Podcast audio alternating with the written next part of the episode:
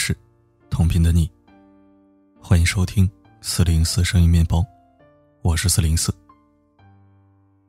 今天给大家分享一篇比较独特的文章，聊一聊隐藏在社会深处的特殊职业——小三劝退师。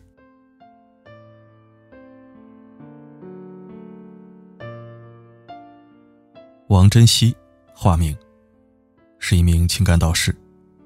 但人们更加愿意称他为“小三劝退师”。他曾经经历过两次失败婚姻，受过感情伤害，在机缘巧合之下成为了情感导师。此后，他决心帮助其他同样在感情中受伤的人。平时他的工作很忙，出门得带四部手机，求助电话不断。一年里，他至少三百三十天在外奔波，劝退了七八百个小三。他的任务是接受委托人邀请，把小三劝退，拯救岌岌可危的婚姻。收费一次五千到一万元不等。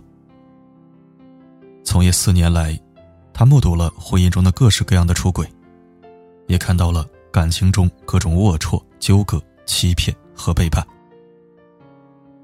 二十七岁的林素，化名，是一名模特。他认识了比自己大十五岁的大叔，他长得帅。开了家公司，出手大方，对他特别好。林素完全沉溺在他营造的完美爱情中。直到有一天，有一个女人找上了门，他才知道自己当了小三。我跟他在一起一年多，今年八月份他老婆过来找过我，我才知道他有老婆孩子。我和他分手，他就跪下来求我扇自己嘴巴，发誓他并不爱他老婆，还说离不开我。我心软，就跟他和好了。九月份我怀孕了。我跟他说的时候，他很高兴，他让我生下来，之后就和我结婚。但是没过几天，男人便失联了，彻底消失在他的生活中。李素崩溃了，只能去医院把人流手术做了，天天以泪洗面，患上了抑郁症。现在再提到他。林素恨不得他去死。他只觉得自己太傻，看不清渣男。他也走不出做小三、被迫人流的阴影，对男人不再抱有希望。林素的姐姐找到了王珍惜，希望他能帮助妹妹走出阴影。接到求助后，王珍惜立马赶到林素家里，以姐姐朋友的身份开导她。在王珍惜的劝解下。林素接受了一直暗恋自己的明强。他并不介意林素的过去，一直陪在他身边，帮他调理身体。现在两人已经计划筹备结婚。以小三的身份找王珍惜的是少数，更多的是原配希望王珍惜劝退小三。接到这类单子，详细了解情况后，王珍惜团队会列出针对性的作战计划。用思维导图详细的列出每一步怎么走。最重要的是，就是分离小三。他会打入小三内部，和小三成为朋友，了解他当小三的原因，再制定分离计划。化名洋洋，四十八岁，五十五岁的老公大树突然有一天告诉他，他遇到真爱了，要离婚。她像其他女人一样，和老公吵架，骂小三。但是没有用，反倒把老公越推越远。最后，她找到了王珍惜。王珍惜又找到了小三亮亮，以朋友的身份和他相处，了解事情的来龙去脉。亮亮和大叔的相识源于一场饭局，大叔被劝酒不胜酒力，旁边的姑娘好心给他递了一杯水，劝他少喝点因为这个举动，大叔觉得他善解人意，留意到了他。之后，大叔一直打听他的消息，知道他母亲住院，二话不说把医药费都结了。追求了三个月后，他们正式在一起。此后，大叔送他车子、房子，价值千万。但刚开始在一起时，姑娘并不图他的钱，大叔更认为他们之间是真爱。不过，亮亮并不这么想。我对他谈不上爱情，也没想过会结婚。他之所以会答应和大叔在一起，是因为他帮他洗衣服了。他从小缺乏父爱，这是他第一次被人这么照顾。大叔的爱弥补了他的感情缺陷。找到了原因，王珍惜就有了突破口。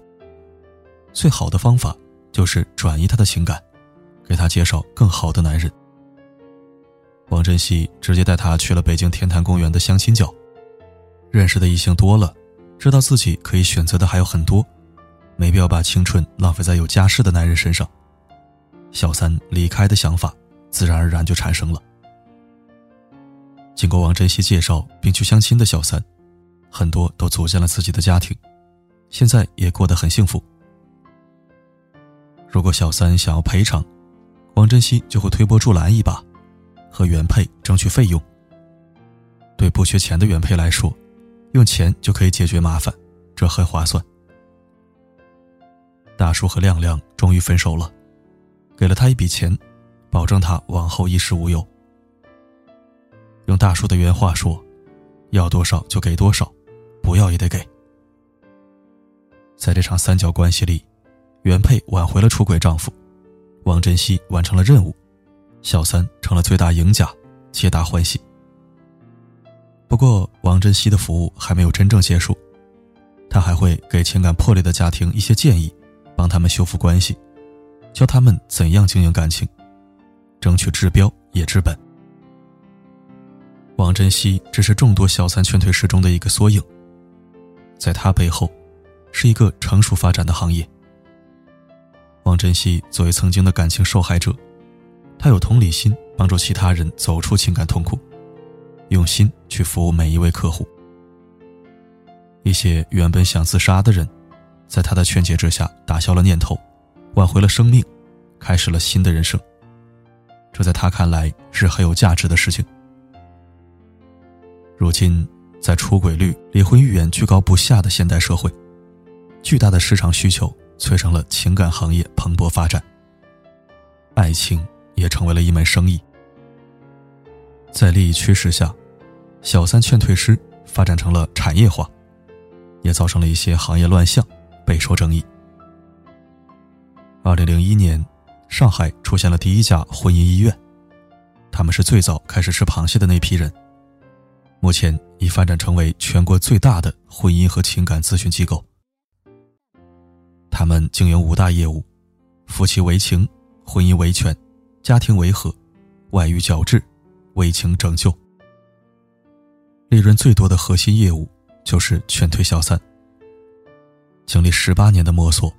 他们总结了三十多种劝退小三的策略和标准流程，屡试不爽。劝退小三的常用手段有移情疗法、移位疗法、介入疗法和厌恶疗法。移情是帮助小三找更好的男生。移位，让他离开本地，前提是帮他安排好未来的生活方向、工作、生意等等。介入。通过他的亲戚、朋友、同学来说服他。对于还有自尊心的小三来说，一句“你爸妈知道你当小三吗”，杀伤力就已足够。厌恶，让小三发现他所不知道的男方的缺点，以及男方隐瞒的事实，离间感情。这类型的需求需要团队协作共同完成，少则三人，多则七八人。团队将每一个成员都定义成演员，会针对性设计剧本、台词，按照个人特色扮演小三身边的不同角色。通过劝服、施压、催眠、离间、利诱等手段劝退小三。完成这一套流程，至少需要三到六个月，收费三十到六十万不等。最好用的手段当属移情法。让第三者喜欢上其他男人，当然不会这么巧，马上有合适人选。所以这个其他男人会由移情师来扮演。团队中的一个男演员来担任这个角色。他自认为谈恋爱自己有一套。有一次，他接到了劝退已经生下孩子的小三的任务。男人给他买了一座幼儿园，他当园长。无论原配怎么派人威胁、辱骂、殴打。还是安排劝退师让他离开，都毫无作用。于是他假扮成一家传统文化协会的干部，承诺为幼儿园承担百分之五十的水电费，来换取在幼儿园传授传统文化的课程。在利益的交换下，他卸下心防，答应了。随着信任的加深，他开始追求，一边向他极力渲染这段感情的糟糕，一边对他关怀备至。直到有一天，小三问他：“你结婚了吗？”与此同时，原配也告诉他们，小三已经很久没有和丈夫联系了。这个时候，她知道她的任务完成了。她通常会以出国进修、无法生育、身患重病等等理由离开小三。劝退小三的手段万变不离其宗，由信任开始，以欺骗结束。陕西有位煤老板在小三的施压之下，下定决心与原配离婚。他疑心病重，轻易不相信他人，一般劝退方法都不奏效。但是他有一个特点，迷信。不久之后，这位煤老板去找一位自己信奉多年的大师算命。大师告诉他，切忌离婚，你妻子命里主财，离婚了就是离了财。从此，他绝口不提离婚之事。这一切，都是韦青团队早已设计好的剧本，利用人性的弱点直击软肋。面对怀孕的小三，韦青也另有手段。有过这么一个案例。他们向政府部门匿名举报小三未婚先孕，促使政府让他补办准生证、产检等。当他去产检后，他会被假扮的医生告知胎儿有畸形风险，最终打掉孩子。当然，为情的客户不只是被抢了丈夫的原配，还有像甩掉情人的男人。他们大多是高官、高管、富商、高级知识分子等等。他们享受婚外情，但也绝不允许自己的人生沾上污点。假如被发现，离婚要赔上一半财产，还要损失声誉地位，这划不来。丢掉麻烦才是正确选择。小三劝退师的种种手段，充斥了欺骗、隐瞒、不公，游走在道德和法律的边缘。计划都在当事人不知情的情况下。神不知鬼不觉的进行，在他们个人看来，是在挽救家庭，弘扬社会正能量。他们帮第三者找工作，让小三和男人情感破裂，威逼利诱之下，没有他们劝不退的小三。任务完成后，小三回到正轨，夫妻家庭圆满，中间商盆满钵满，三赢局面。他们的战绩，连 BBC 都叹为观止。截至二零一五年，维情一共拯救了二十五万七千三百一十六个家庭，劝阻婚外情三十一万六千零七十九对，分离小三十六万八千五百五十二个，干预为情自杀七万一千三百二十起，平均每天有五百多人在线求助，为一百一十万个家庭。提供六保服务，情感机构业务火爆的背后，暴露了现代社会越来越脆弱的情感联系和婚姻关系。吵架了就想分手，疲倦了就想出轨，有钱了就想找小三，人们很容易被欲望驱使。以前的婚姻七年才养，现在的婚姻可能坚持不到七年。就离婚了，爱情的保鲜期越来越短，出轨成为了婚姻的必然结果。特定的社会背景下，小三劝退师有些存在的合理性，但它也是一把双刃剑。只为利益不择手段的服务，是对人性的扭曲。真正的用心服务，才是对人性的救赎。小三劝退师。或许能挽救一时的婚姻，但不能挽救已经变质的情感，还原一个幸福的家庭。婚姻和情感，永远都需要靠双方共同好好的经营。只希望我们每一个人，永远都不会用到这个服务。我站在天桥边，看我们常去的火锅店。我传了张照片，期待你也许能看得见。感谢收听。其实我觉得吧，如果不是亿万身家涉及巨额家产，根本就没有必要花那个钱去找什么小三劝退服务或者婚姻拯救服务。狗改不了吃屎，出轨只有零次和无数次。你不声不响劝退一次，他还会继续拈花惹草。毕竟他是不受控的，只是莫名其妙不知所以然。最好的办法就是装傻充愣，早做准备，一切就绪后来个奋力一击，合情合理又合法，保全自己，踢开他。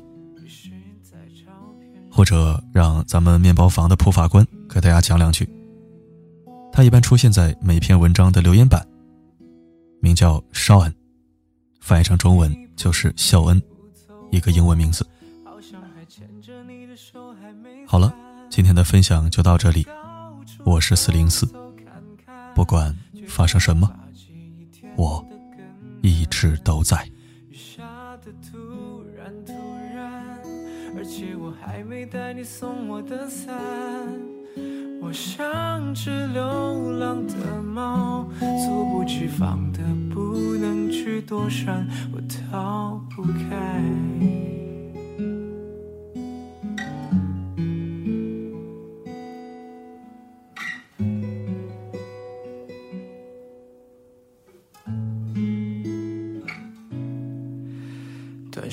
说的谎言，让你能心安理得的睡眠。说了好聚好散，但总是想能和你多些纠缠。思绪万千，想在你记忆里更好看。于是，在照片上写下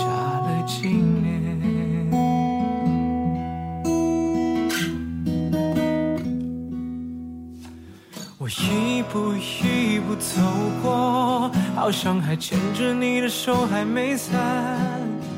我到处走走看看，却只想把记忆填得更满。雨下的突然突然，而且我还没带你送我的伞。我像只流浪的猫，猝不及防的不能去躲闪，我逃不开。